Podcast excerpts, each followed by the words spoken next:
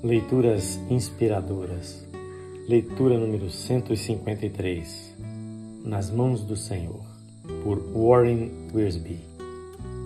Então disse Davi a Gade: Estou em grande angústia, porém caiamos nas mãos do Senhor, porque muitas são as suas misericórdias, mas nas mãos dos homens não caia eu. Segunda de Samuel 24, 14. Dois pecados. Pergunte a uns dez leitores da Bíblia qual foi o maior pecado de Davi e a maioria responderá: seu adultério com Batseba. Aquele foi sem dúvida um grande pecado, um pecado repentino e passional da carne que causou cinco mortes.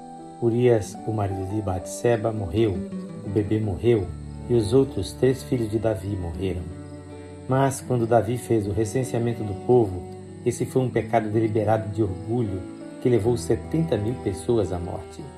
Quando confessou seu adultério, Davi disse: Pequei contra o Senhor. 2 Samuel 12, 13. Porém disse: Muito pequei no que fiz. Quando confessou seu pecado a respeito do recenseamento, conforme 2 Samuel 24, 10. Há pecados da carne e pecados do espírito, segundo os Coríntios 7, 1.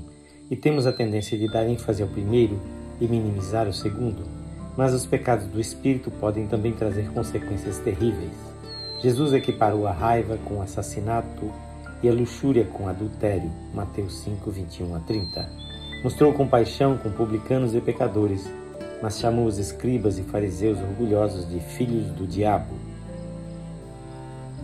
Duas consequências. Deus, em sua soberania, permitiu que o pecado de Davi resultasse em dor, sofrimento e morte e isso fez Davi sofrer muito. Mas Deus, em sua graça e misericórdia, perdoou os pecados de Davi e extraiu o bem de uma grande tragédia. Salomão nasceu de Batseba e foi o sucessor de Davi. E Salomão construiu o templo na propriedade que Davi havia adquirido para construir um altar e oferecer sacrifícios a Deus naquela ocasião. Somente um Deus misericordioso é capaz de pegar dois pecados abomináveis e construir um templo com eles. Deus é grande em misericórdia. 1 de Pedro 1:3 e rico em misericórdia. Efésios 2:4. E é muito mais fácil cair em suas mãos do que nas mãos dos homens. No Salmo 25:6, Davi disse que as misericórdias de Deus são desde a eternidade. Dois tronos. Deus, em sua misericórdia, não nos dá o que realmente merecemos e em sua graça dá-nos o que não merecemos, o perdão. Podemos achegar-nos junto ao trono da graça e receber misericórdia, conforme Hebreus 4,16. Mas não significa que somos livres para pecar à vontade só porque Deus é misericordioso e compassivo, conforme Romanos 6, 1 e 2. Simplesmente significa que nosso Pai tomou as providências para que confessássemos nossos pecados e fôssemos perdoados. Essa é a graça de Deus mas não se esqueça da soberania de Deus. O perdão não é coisa barata, custou a vida de Jesus. Davi, em seu trono, teve liberdade para desobedecer a Deus e fazer o recenseamento do povo, mas não teve liberdade para mudar as consequências de suas ações. Duas garantias. Primeira, a misericórdia de Deus nunca falha. Satanás é o acusador, conforme Apocalipse 12, 10 e quer aborrecer-nos ao nos lembrar dos nossos pecados. Não podemos duvidar de forma alguma das promessas de Deus, por mais que soframos quando Deus nos disciplina.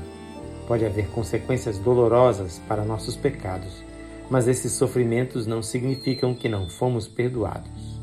A promessa de Deus em 1 de João 1,9 é verdadeira e devemos reivindicá-la pela fé.